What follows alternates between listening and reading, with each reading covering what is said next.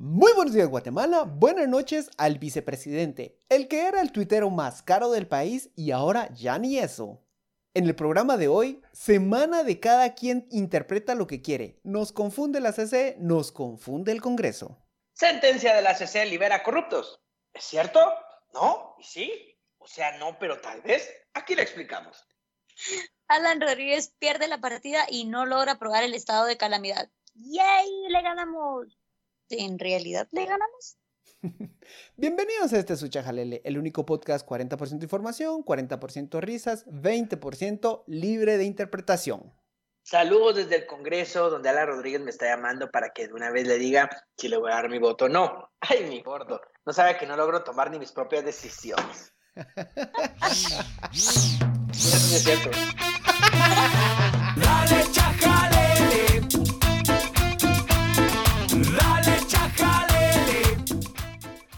Bienvenidos, bienvenidos, bienvenidos. Somos, somos, somos, somos, a este episodio número 69. Qué número tan interesante.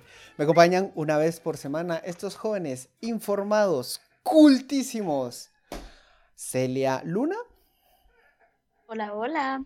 y el representante del gremio que tiene este país de cabeza y la razón de este episodio que vamos a intentar explicar porque todo es sujeto a interpretación gracias a esos seres despreciables llamados abogados, Roberto. Yo estoy tratando de celebrar las pequeñas victorias. Ese es mi mantra de vida en este momento y eso es lo que voy a hacer. en el episodio de hoy le vamos a tratar de explicar qué chingados con este país. Eh, venimos de una semana en la que hu- corrió demasiada desinformación.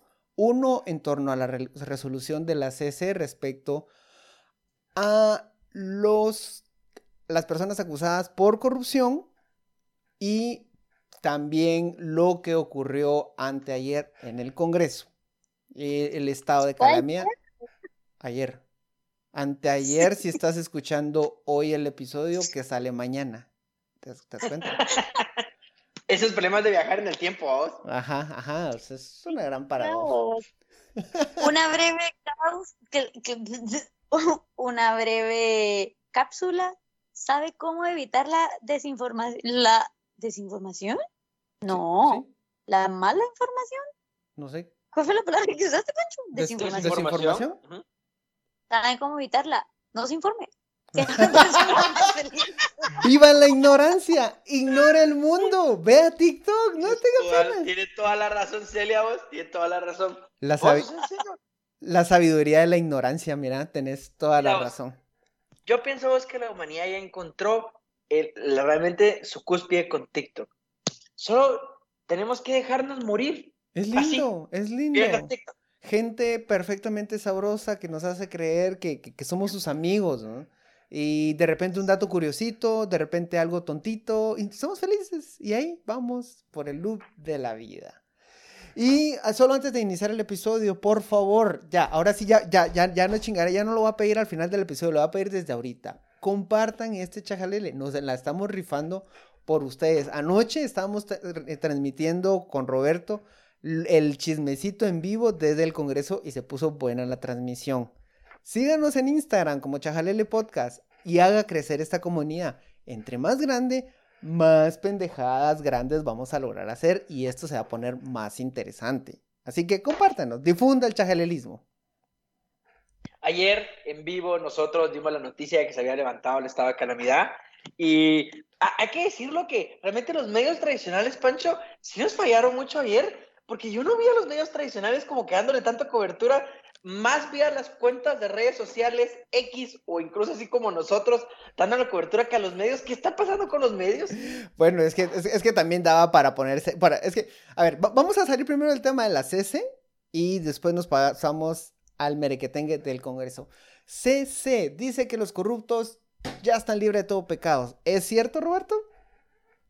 Vamos a ver, vamos a aclarar qué fue lo que sucedió. Se resolvió una inconstitucionalidad que se presentó, que puede ser muy cuestionada, de que se está haciendo para liberar a personas que están acusadas de casos de corrupción, y puede ser que sí sea cierto, pero la verdad, como siempre, no es tan simple y siempre hay muchas cosas de fondo. De hecho, la sentencia de la Corte de Constitucionalidad sí puede tener algunos argumentos de fondo, porque el Código Penal se hicieron algunas reformas y dentro de estas reformas, en un artículo en particular, eh, se dijo que iban a ser inconmutables las penas. ¿Qué quiere decir que es inconmutable? Esa, que yo esa no puedo- reforma viene de hace cuánto. Eh, si no estoy mal, es con la- por ahí de la ley de anticorrupción, no sé, no sé cuándo. pues. No, no hicimos la tarea lo suficientemente bien como para Es que yo creo que es que es que quiero dejar claro que es una, una ley bastante sí es algo viejita. Sí, la, inconstitucionalidad se presentó en el 2020, o sea, no, no tiene mucho eh, no tiene mucho tiempo, que es en contra del, del artículo 51 del Código Penal, pero no recuerdo qué, qué ley es la que había reformado ese artículo. Ahí sí se los debemos, tal vez para el próximo programa.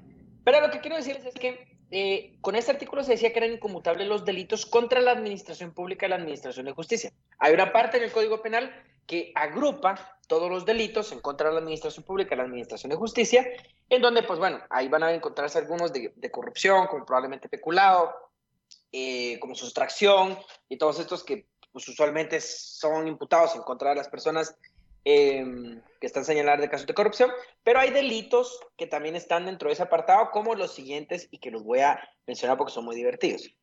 Eh, desorden público.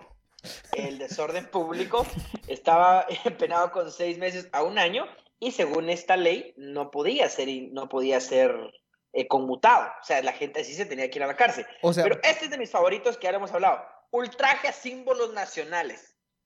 O sea, eso, o sea, eso, eso no era conmutable. No era conmutable. No, no era O conmutable. sea, si vos ibas y te orinabas en una bandera, te ibas directo a la cárcel.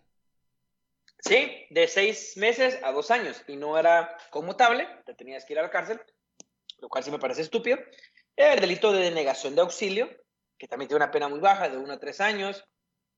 Denegación de auxilio en caso de perturbación a la instalación, utilización o reparación de equipos de transmisión de datos. Este fue un artículo que creo que las empresas de telecomunicaciones mandaron a hacer y como ellos tienen el lujo de poder legislar, eh, lo mandaron a hacer a su medida. Eh, aunque creo que se declaró. Daño de equipo para telecomunicaciones, sí, solo sí son parte del oligopolio que tiene hundido en la pobreza a este país. Así dice la ley, ¿no? Algo así, algo así. Abandono colectivo de funciones o cargos de empleos, nombramientos ilegales. Es decir, había, había muchos delitos que, que escuchen, este, falsedad de despachos telegráficos. Me está chingando. Es- Este, este, sí me, este sí me doy porque ni siquiera lo conozco, pero lo estoy leyendo de la sentencia de la CC que el Pancho me pasó. Consumo ilícito de bebidas alcohólicas o fermentadas. O sea, o sea, podía ser delito que le hicieras un pip pip de más, eso ya estabas falsificando el telegrama. Sí, sí, sí, sí, sí, sí, sí, sí. Em, bueno, entonces, la clave Morse. entonces a- había muchos delitos que son, que, que realmente sí merecen poder ser conmutables eh, y con, esta, con este artículo no podían ser conmutables por, por esta reforma que se dio en un año desconocido. Entonces la CC dijo, bueno, por un principio de proporcionalidad y racionalidad de la pena, consideramos que es inconstitucional que sean inconmutables todos esos delitos. Pero el asunto es que dentro de esos delitos, pues bueno, también hay algunos interesantes, como por ejemplo el de, como les dije anteriormente, sí, el de peculado, el peculado culposo, peculado Peculado culposo. es hueveo. El hueveo Ajá, por duro. Robar dinero, sí, en, en palabras más, más sencillas, ¿verdad? Entonces, bueno, muchas personas acusadas de corrupción probablemente sí se pueden beneficiar de estas medidas porque sí van a poder conmutar algunas penas. Yo realmente, o sea, lo que digo es que, que en, de por sí, desde un inicio, la forma en la que estaba redactado el artículo no estaba hecho de una manera técnica y, y, y era demasiado. O sea, hay delitos que son ridículos para no poder ser conmutables. Entonces, o sea, no deja de tener razón la CC, a pesar de que esto sí pueda beneficiar a personas que son corruptas en algún momento. Y yo creo que el problema no es beneficiar a las personas que son corruptas en algún momento, sino que hay que ver el panorama más amplio, pero así lo pienso yo. Y es que desde el punto de vista del sistema penal, yo creo que el sistema penal sí tiene que ser racional las penas, tienen que ser justas, y la forma en la que estaban realmente no lo eran. Y si el Congreso lo puede legislar de mejor manera, sí. El Congreso lo va a hacer, probablemente no. Pero, lo que la CC hizo tampoco está tan mal. O sea, ahí les, pero ahí también, o sea, le estamos echando toda la culpa a, a- a la CC y a la ley. Y, pero hay dos actores claves. El MP y, y, y, y aquí quien, y el juez que le toque el caso. Pero ellos no tienen nada que ver con la conmutabilidad de las. Pero, eh, o sea, el, el MP puede eh, formula la, la acusación. O sea, vos me corregís. El MP formula la, la acusación. y puede elegir de qué delito te acusan. Y Sí, el es que juez, tiene que ser el que encuadra. O sea, Ajá, no, no me va a acusar por hechos sacrílegos si lo que hice fue violar a alguien. O sea, pero por ejemplo, el juez tiene la decisión de cambiar esos delitos. Hemos visto Sí, casos juez- recientes en el que acusaban a, eh, a- este chavo de, de Nifunifa de, de violación, se lo habían cambiado a agresión sexual y después la jueza también cambió la decisión y otra vez volvió. el juez Entonces, tiene la facultad de encuadrar. Entonces, bajo este nuevo marco, les das como una nueva cancha donde jugar a estos dos actores, sobre todo al juez.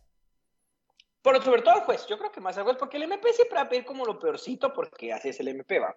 El... Ah, Yo aquí tengo un punto. En, en esto último que está mencionando eh, Roberto, quiero decir algo, porque digamos, yo creo que es una es un problema que tenemos en Guatemala. No me atrevería a decir que es algo que compartimos con la región latinoamericana, sino que me voy a quedar esta vez únicamente en Guatemala. ¿Por? Porque es un problema, porque lo que nos queda en la mente o lo que veo yo que en los últimos años nos ha quedado en la mente en los, a los guatemaltecos es cárcel por todo.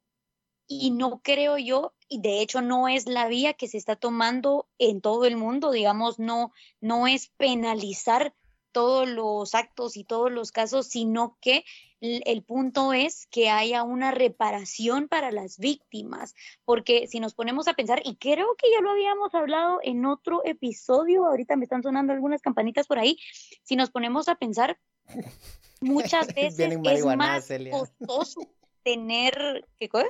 Vienen marihuana, Celia. ¿Está viendo, está viendo campanitas? Dame la mano. Yo, yo no las oigo. Yo no las oigo. Campanas de Belén. No, Pero el, punto es que em, muchas veces es más costoso tener a las personas en la cárcel que hacer eh, procesos más expeditos que incluso ayudan al que el sistema de justicia pues, o que la justicia sea más pronta y cumplida. eh, pero el punto es que las penas, como bien lo mencionaba Roberto, sean proporcionales al daño que causó, eh, pues en este, qué sé yo, o el agresor o la persona que está eh, señalada por casos de corrupción. Y digamos, hay cuestiones aquí como bajar la mora judicial, por ejemplo, como evitar el hacinamiento en las cárceles también, porque cuántas personas que están en la cárcel ni siquiera han llegado a conocer eh, su caso en un juicio. Entonces, creo yo que todas eso, todos esos puntos, todas esas aristas son los que hay que ver. Y también quería mencionar otra cosa. Eh, yo recuerdo el caso, al menos de eh, delitos electorales. ¿Se recuerdan ustedes? Ese fue uno de los más recientes también. No recuerdo si es de 2018 o de 2019, pero eh, la Corte de Constitucionalidad también mandaba al Congreso de la República, porque eh, aquí sí había que hacer un, una reforma en el Código Penal, si no estoy mal, ¿verdad, Roberto? Eh, sobre los delitos. Eh, Roberto sigue Ay. pensando en las campanas. No, no, no, no recuerdo Sí. caso, se le habla, ¿verdad? No, no, no recuerdo, para ser honesto. Eh, bueno, el el punto es que la Corte de Constitucionalidad en este caso llamaba al Congreso para que hiciera la reforma al Código Penal. Eran eh, delitos de... mm, De quem- quemar ay, urnas. Dios. ¿Cómo? De, de acarreo de votos o de no, no, no, no. Era, era por mm, financiamiento electoral ilícito. Mm, ah, que lo pusieron a financiamiento electoral no registrado. Exactamente, exactamente. Entonces, aquí la cuestión era que tampoco había una proporcionalidad, eh, porque digamos, hay casos en los que el financiamiento puede venir de mm, eh, narcotráfico, por ejemplo, y, y casos en los que puede solo, o en este caso, ¿verdad? Como, como bien lo mencionó Pancho, solo podía no haber sido registrado, pero no era proporcional la Ajá, pena. como- Entonces, Ajá, Por y todo una, dona, una donación de tamales. Ahora, Ajá, y todo Entonces, dentro mismo es- delito. es- ajá, ese- no es el- ese es el escenario como Sí. más en, en el que se los pasan trayendo. Pero realmente lo que termina indignando es los escenarios macro que, que llevan toda la atención, la atención mediática. Pongan ustedes que bajo estas figuras se logra colar eh, a alguien como Delia Vaca, que tiene una acusación por una carretera hacia una aldea fantasma. Si, o, o bueno, esa es una obra muy concreta. Ponga- Pongamos Otto Pérez. Otto Pérez que, te recibía dinero, etcétera, etcétera, etcétera. Si llegara a ser conmutable, y ahí es un argumento en el que, del que se ponen muchas personas para, para enojar, la corrupción prácticamente se hace sostenible, porque si te ponen No. una multa, eh, una, u- una, Pues, te ponen una es que multa, ahí está mi punto. Pero es que ahí está mi punto. ¿De qué te sirve a ti? ¿De qué le sirve a la sociedad guatemalteca que Otto Pérez Molina vaya a la cárcel por haber recibido dinero, porque le compraron el chopper, porque le compraron esto, porque le compraron el otro? ¿De qué le sirve que vaya a la cárcel en donde va a gastar más dinero, en donde de igual forma va a usar sus influencias versus que repare ese daño que hizo? Ok, si se robó 20 millones, Claro, ahí es donde ya entra lo que ustedes decían de la importancia de- del juez que se tiene. Si se robó 20 millones, entonces que regrese el doble por todos los daños, por todas las carreteras que se dejaron de hacer, por todos los niños que dejaron de tener, no sé, programas de nutrición, etcétera. Pero el punto es, tenemos que dejar, creo yo, esa es mi idea, tenemos que dejar de pensar castigo, muerte, sufrimiento, sangre, cárcel. No, ¿de qué nos sirve tener a las personas en la cárcel si no se están rehabilitando? Entonces yo sí creo, lo mejor es que haya em, delitos que pueda ser como tales. Claro, ahí y ahí es donde hay que amarrar la cuestión esta, porque son, si no estoy mal, los que las penas son menores de cinco años, Sí, ¿no, son los de Roberto? Y hay años, casos correcto. Ajá, eso vamos en los No todo se puede conmutar. Hay delitos que son muy graves, como por ejemplo el doctor Pérez Molina por la asociación ilícita, que no van a ser conmutables de ninguna manera. O sea, eso es cuando con delitos muy particulares que están dentro de este apartado del código, sí pueden encuadrar. Pero yo incluso si hago la acotación, que cuando ya son delitos muy graves de delincuencia organizada, porque está dentro de la ley de la delincuencia organizada como asociación ilícita, ese tipo de delitos de por sí no se van a poder conmutar y las penas difícilmente van a ser menores a cinco años. Entonces, sí van a haber algunos mandos medios o algunos delitos que sí se van a poder escapar por esto, pero yo sí coincido también con eso. Yo también no creo que la solución sea meter presa a la gente. No significa no hacer justicia. No significa no perseguirlas, no significa no condenarlas con condenas que puedan ser más inteligentes. O sea, como regularlas financieramente, que no participen políticamente. O sea, otro tipo de penas accesorias que no sean necesariamente la privación de libertad, que me parece que es como bien estúpida y solo debería usarse ¿Quieren, para, para casos verdaderamente necesarios. quieren un dato curioso? Barquín, que fue sentenciado por el caso de Chico Dólar, lavado de dinero, desde la, desde, desde la super, etcétera, etcétera, etcétera, recibió una sentencia en la que ya no podía participar en cargos públicos.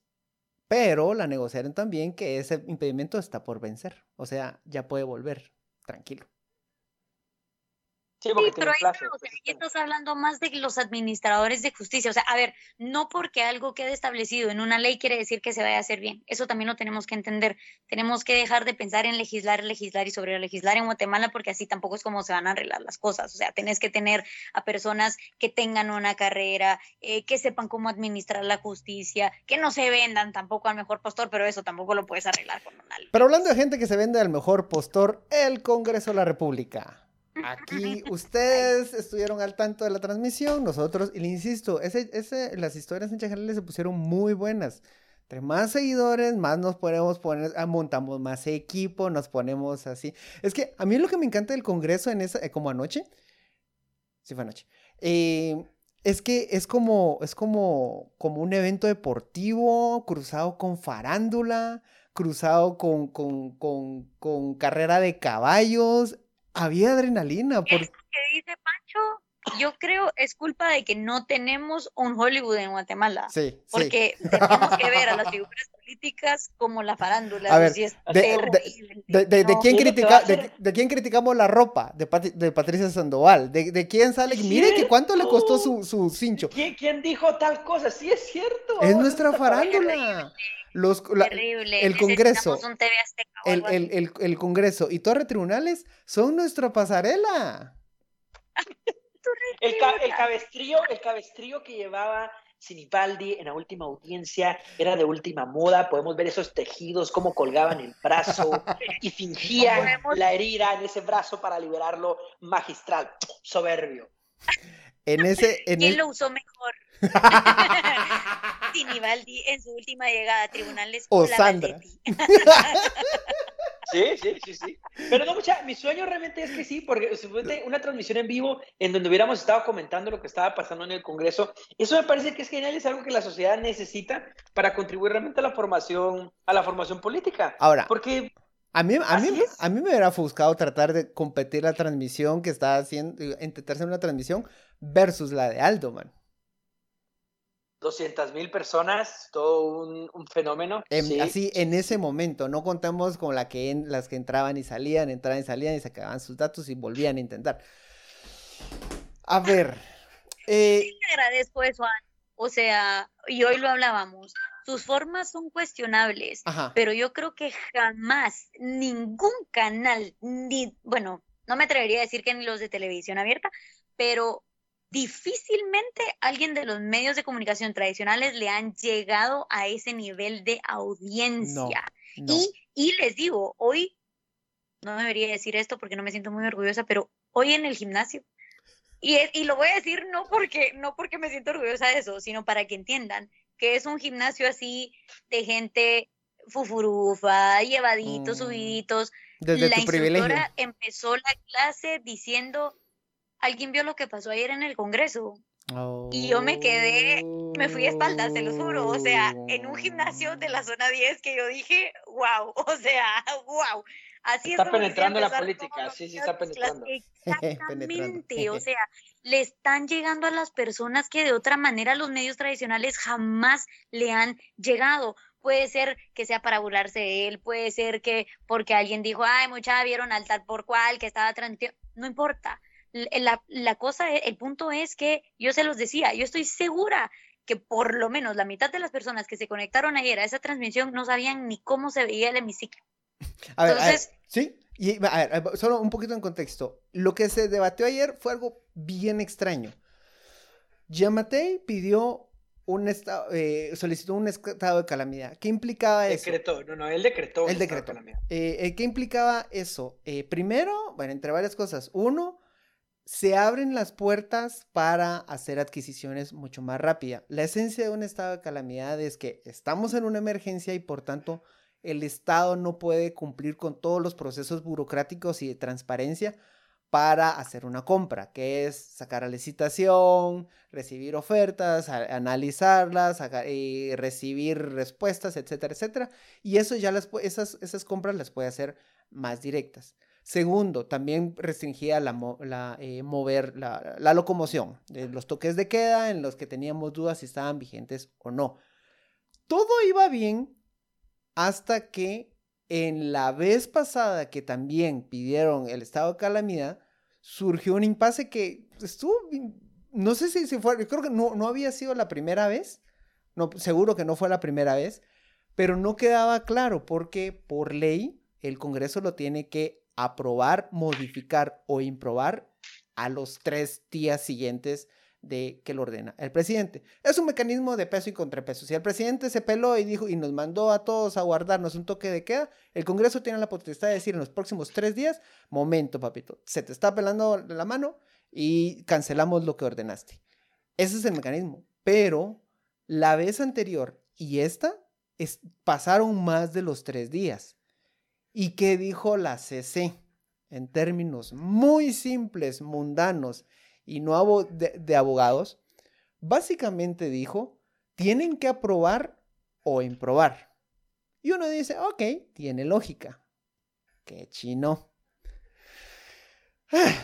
Lo que provocó... Bueno, primero no solo por eso, porque decía que mientras no pasaba eso, quedaba vigente. Ajá, es que ahí le daba la el... palanca al Ejecutivo de que iba a estar vigente hasta que no hubiese una aprobación o improbación expresa. Y es que eso era lo, lo extraño, porque si mm, los tenían que organizarse para votar y tenían que decir que sí, pero el hecho de no juntar los votos para decir que sí tampoco lo anulaba. Entonces tenían que volver a votar para decir que no. Entonces tenían que aprobar la aprobación y si no se aprobaba lo aprobado, tenían que aprobar la improbación para que quedara totalmente improbado. Más o menos en términos simples. Sí, es una buena descripción de, de- de lo que pasó legalmente. Y bueno, y esto es una buena oportunidad siempre para recordarles que la Corte de Constitucionalidad es rancia, que son dinosaurios, que es muy mala y que sus criterios, honestamente, en esta sentencia en particular, era lo que esperábamos de ellos, que realmente son pésimos, porque favorecieron eh, realmente la, la limitación y la restricción de derechos constitucionales en vez de fortalecer lo que debería hacer la Corte de Constitucionalidad, que es limitar el poder. Entonces, yo sé que es cuestión de interpretación, tampoco es ilegal lo que hizo la Corte de Constitucionalidad, porque no, simplemente tiene un criterio que es más conservador, mucho más ruco, pero porque son los rucos y rucas feos y feas ahí Ruques. eh, en la Corte. No soy, Entonces, no soy tu ruca, soy tu ruque. no, ahí no hay ruques, ahí no hay rucos y rucas, Mara, Ahí no, ahí no ahí hay. solo rucas Entonces- o rucas. Así, tal cual. no debemos de dejar de pasar la oportunidad para seguirle tirando porquería a la Corte de Constitucionalidad, porque se está portando muy mal, o sea, no se está portando a la altura de limitar, eh, de limitar bien, aunque hay otras sentencias, de- como la que hablamos anteriormente, que tampoco estuvo tan mal, entonces, bueno, vamos a tratar de ser objetivos, pero en esta en particular fue una porquería. Ok, entonces yo quisiera llevar la discusión a un punto, a, a- a un punto muy interesante. La oposición. Usted vio los memes, usted vio la transmisión. Aldo Dávila es el héroe nacional. Y no sé por qué, o sea, pues... si Bueno, yo sí te puedo de decir por qué. Nacional, yo te digo, yo te digo que, que, que baja, que baja la barra realmente de, de las personas guatemaltecas si hacer un live en Facebook te, te posiciona como eso. Aldo Dávila no articula votos, Aldo Dávila no negocia, Aldo Dávila no tiene poder dentro del, dentro del Congreso, Al- Aldo Dávila ni siquiera tiene partido porque Exacto. lo expulsaron de su partido. Eso es bien importante mencionarlo. Y pues creo que está de más decir, pero yo, particularmente no soy tan partidario de Aldo Dávila porque Casi no se si bien nota. es si bien es Menos cierto- si no, no lo sabemos. No, no, y miren, no, no Michelle, Casi no Y- se y algo nota Roberto el Guatemala inmortal Aguilar. No, pero no, ¿sabes qué es lo que pasa? Yo realmente quiero llamar la reflexión a la gente. Que una, que una persona haga oposición no te hace, no, no lo hace representante legítimo. Es que estar en contra del gobierno es lo más fácil. O sea, solo estás en contra ahorita y hasta los partidos como valor en algún momento se van a ir desmarcando del oficialismo por temas electorales. O sea, simplemente estar en contra del gobierno tampoco te hace un genio ni te hace con buenas ideas. Yo simplemente digo, lo que Aldo Dávila me ha demostrado es que es una persona prepotente, con el poco poder que tiene, ha demostrado prepotencia. Y es una persona que por lo poco que me ha demostrado, yo no lo quisiera ver con poder, porque para mí va a ser abusivo. ¿Podría estar equivocado? Sí, pero eso es lo que me ha demostrado hasta el momento. Y segundo, yo no he escuchado ninguna idea importante de Aldo Dávila. Ideas, propuestas políticas, negociación, articulación. Yo no he escuchado absolutamente nada de Aldo Dávila, más que vociferar.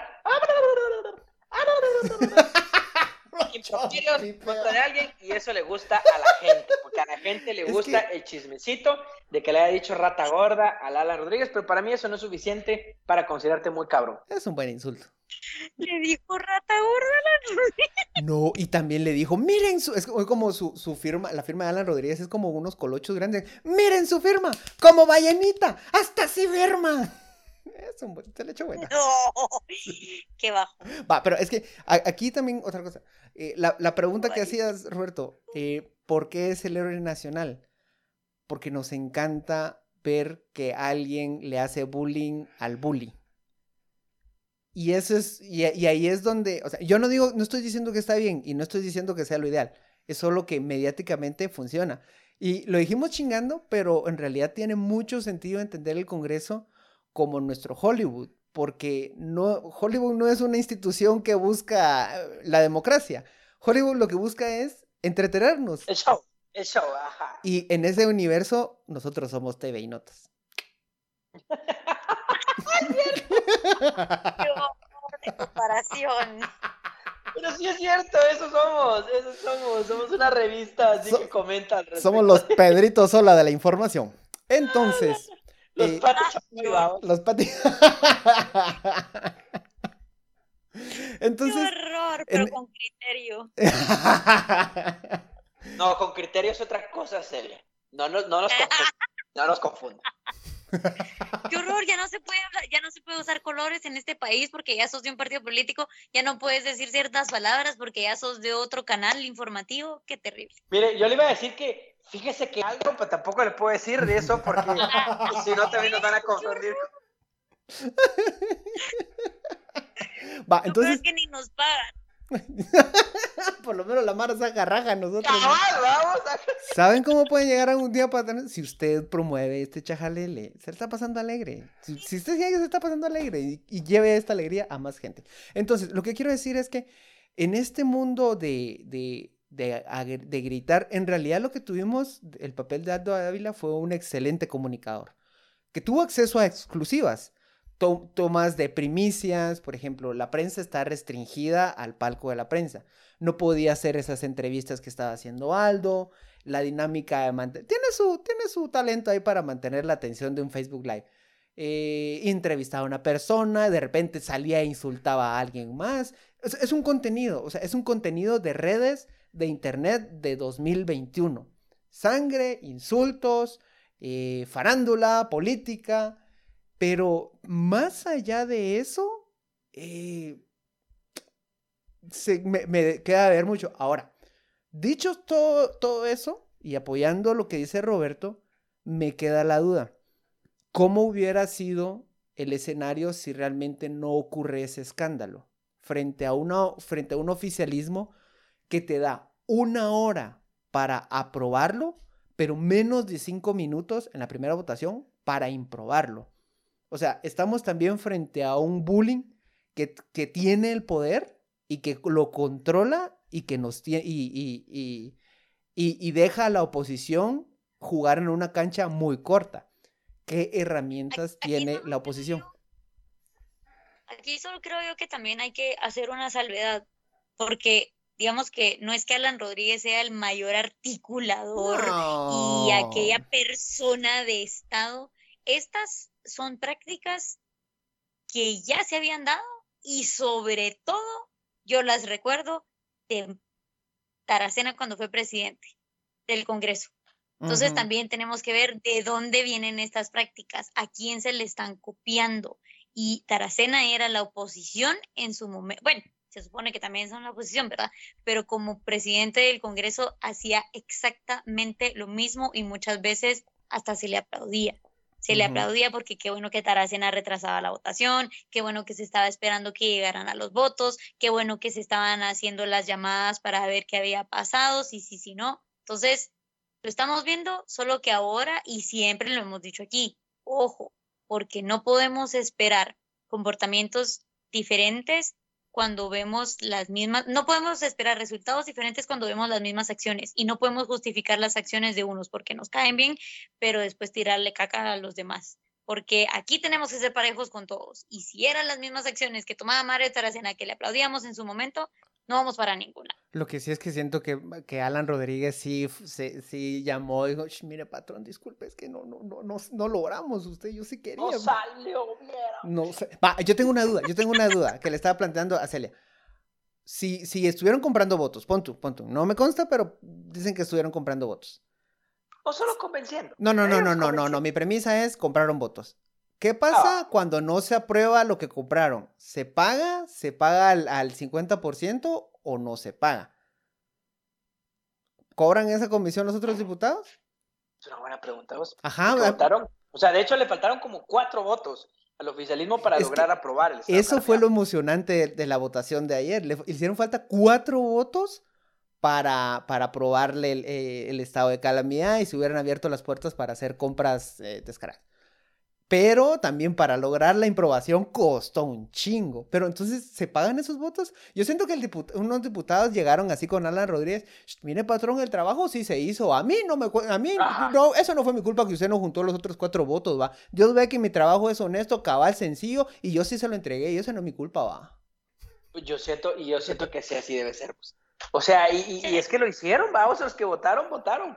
Pero está mal igual comprar votos, ¿verdad? Solo para aclarar que este programa está en contra de la compra de votos. Pero siguiendo la premisa del Pancho al de patrón, yo, yo ya comprometí mi... Yo, ya comprometí mi sueldo, vamos. Yo ya, yo, ya, saqué una nueva camioneta, ¿va, patrón? Y usted, ¿y yo no lo voy a sacar ahorita. Yo sí voté, va. Yo sí siento que deben negociar dependiendo del tamaño del pez y no estoy haciendo referencia a la ballena de Alan Rodríguez. Porque sería grande esa Porque sería un voto muy costoso. Yo siento, yo siento que algunos les han de pagar por el voto en ese momento y con otros sí deben de, de hacer su análisis y decirle, va, mira, pues chavo, si sale, va a ser tanto. Ahora, si no sale, te jodiste. Porque esos son a los que logran enganchar para que vayan replicando. Ya saben, como que fuera una célula o algo así. Sí, pues Yo te digo a pura. vos, pero a vos te toca traer a cinco más. Ah. Entonces, si traes a cinco más, te va a tocar tanto. Si solo sos vos, mm, tal vez ahí ya. Herbalife en el Sí, Congreso. va. Debe haber, ajá, debe haber un esquema de, de piramidal ahí en el, en el Congreso. Algo así, algo así. hace. Ahora, eh, lo que decía el Pancho de la oposición. Bueno, analiza mucho la oposición porque la oposición creo que es muy importante en el país y yo creo que particularmente nosotros carecemos de una oposición. Usualmente, o va- ah, no vamos a hablar solamente de lo que pasó, nada más ahorita. Creo que no es tanto un triunfo de la oposición, sino más bien es una pérdida de, de articulación del oficialismo, porque la oposición no es como que esté muy bien, muy bien articulada, porque o sea, no, no, no de forma activa, no logra promover algo, no, sino más como va reaccionando conforme la, la marea viene y pues simplemente porque no logra juntar los 81 votos el oficialismo, aparentemente pues entonces triunfa la, la oposición, pero es una oposición que está muy segregada. O sea, no, ah, fuera de la UNE, si es que la podemos llamar oposición, si no, es muy variable, pero son partidos muy pequeños. O sea, la oposición son partidos muy pequeños que no, no, no se ponen de acuerdo, que no, no tienen un peso realmente dentro del Congreso. Y creo que sí deberíamos apostar a, fortale- a fortalecer la oposición. Y es que, Y- o- pero es que, ojo, en este caso la oposición, de parte de la oposición, era Álvaro Su Jr. O sea, esa es la oposición que, que tenemos ahorita. Y solamente con, con alianzas. No, no, no, no digo que nunca nos deberíamos de aliar si tenemos un, un objetivo en común. Al final el, el Congreso es un escenario de negociación y, y por excelencia. Y hay intereses en común y hay desencuentros en común. Perfecto. Pero, ojo, o sea, lo que habíamos, lo que, lo que venimos trayendo hasta ahorita es que Álvaro Su Jr. y su bancada, y similares, humanista también, similares, valor, eh, habían estado muy pegados al oficialismo y de pronto empiezan a desmarcarse. Y no es precisamente por una agenda de, de que ahora les, les- apareció el fantasma la Navidad pasada y los asustó y ahora tienen que ser buenas personas. No, en realidad están persiguiendo otros intereses. ¿Qué intereses? No me queda tan claro ahorita. Bueno, se me Y bueno, y primero, y primero yo creo que la pérdida es la pérdida de intereses en común. O sea, es, la- es de que no logran obtener un beneficio inmediato en este momento y entonces pues hacen oposición porque si no me vas a dar un beneficio, pues te chingo. O sea, básicamente esa es la postura. Entonces yo quisiera que creemos una, que, que especifiquemos la categoría. Yo creo que debería, o sea, se debería fortalecer una oposición progresista. O sea, una oposición que no solamente es porque no esté alineada con el oficialismo, sino que pueda tener una agenda muy particular que podamos llamar como de transformación, de realmente hacer las cosas diferentes, decide tener un norte político que nosotros podamos considerar distinto y pues más democrático, que, que promueva más desarrollo. Y pues en este momento no se tiene, son muy pocos partidos políticos, así que desde ya hay que pensar muy bien el voto para las próximas elecciones y, y en serio no vote por nada que se parece al oficialismo, o sea, eso es lo único que yo pido, sino que vote literalmente por partidos diferentes y yo sé que es una fórmula muy simplona decirlo solo así y es más complejo que eso. Pero para resumirlo de alguna manera, o sea, sí se tienen que empezar a votar por partidos diferentes y no estos partidos tradicionales que vienen haciendo las cosas como, como siempre Y, las y siguen vote haciendo. por estructura, no gente que solo grita en el Facebook Live. Llegamos al final de este episodio. Ya sabe, em, suscríbase. Fe de rata, perdón Pancho, yo tengo que hacer una fe de rata porque aquí damos seguimiento a lo que pasa. En el episodio pasado yo dije que no me recordaba de apellidos, eh, eh, perdón, apodos hacia hombres femeninos. Y se me olvidó que yo le puse uno A la a uno de mis mejores amigos y que se llama La Tripa. Aquí le mando un saludo porque escucha, escucha eh, eh, fielmente Chajalele. Así que un fuerte saludo y por- un gran abrazo porque es un gran amigo. Y yo le puse La Tripa con mucho cariño y es La Tripa. Y de hecho mi teléfono se llama La Tripa. Y, y él sabe quién es y es un él. O sea, él es un hombre, se identifica como hombre y yo le digo La Tripa. Entonces esto solo es para favor- favorecer. Realmente sí que podemos jugar realmente con el lenguaje y Del- no pasa del- nada del- si estamos de del- acuerdo todos. Del episodio pasado. me volví a comunicar con la tripa porque de repente esos pronombres ya son ellos. O ella. Ella, que ella, tripa. estoy hablando en nombre de la tripa sin que usted sepa cuáles son sus pronombres, Roberto. Cistripa. No lo sé. Sí, debería. No, y De también tripe. eh, del, del episodio pasado me hicieron un reclamo, perdimos una gran oportunidad. Estamos hablando de, eh, de la oportunidad de cambiar, de que el apellido de del, del papá o la mamá vaya primero. Y quien debió ser el activista número uno de esa iniciativa cancelada en el RENAP debió ser Kenneth Mueller. Él tuvo que haber luchado para que todos pudiéramos usar el apellido de su mamá como él lo hace. Pero él perdió una gran Yo oportunidad. uso los apellidos de mi mamá, pero tuve que hacer el cambio hasta que fui mayor de edad. Ah, pues ni modo. Llegamos al final de este episodio. Muchísimas gracias por acompañarnos. Suscríbanse, mándenos sus comentarios a Instagram, que es donde nos, nos va mejor, nos ponemos más alegres. Y ya sabe, em, recomiéndenos, hagan crecer este su chajalele. Muy buenos días, Guatemala. Buenas noches, mundo. Adiós. 40 minutos. Dios, Dios. 40.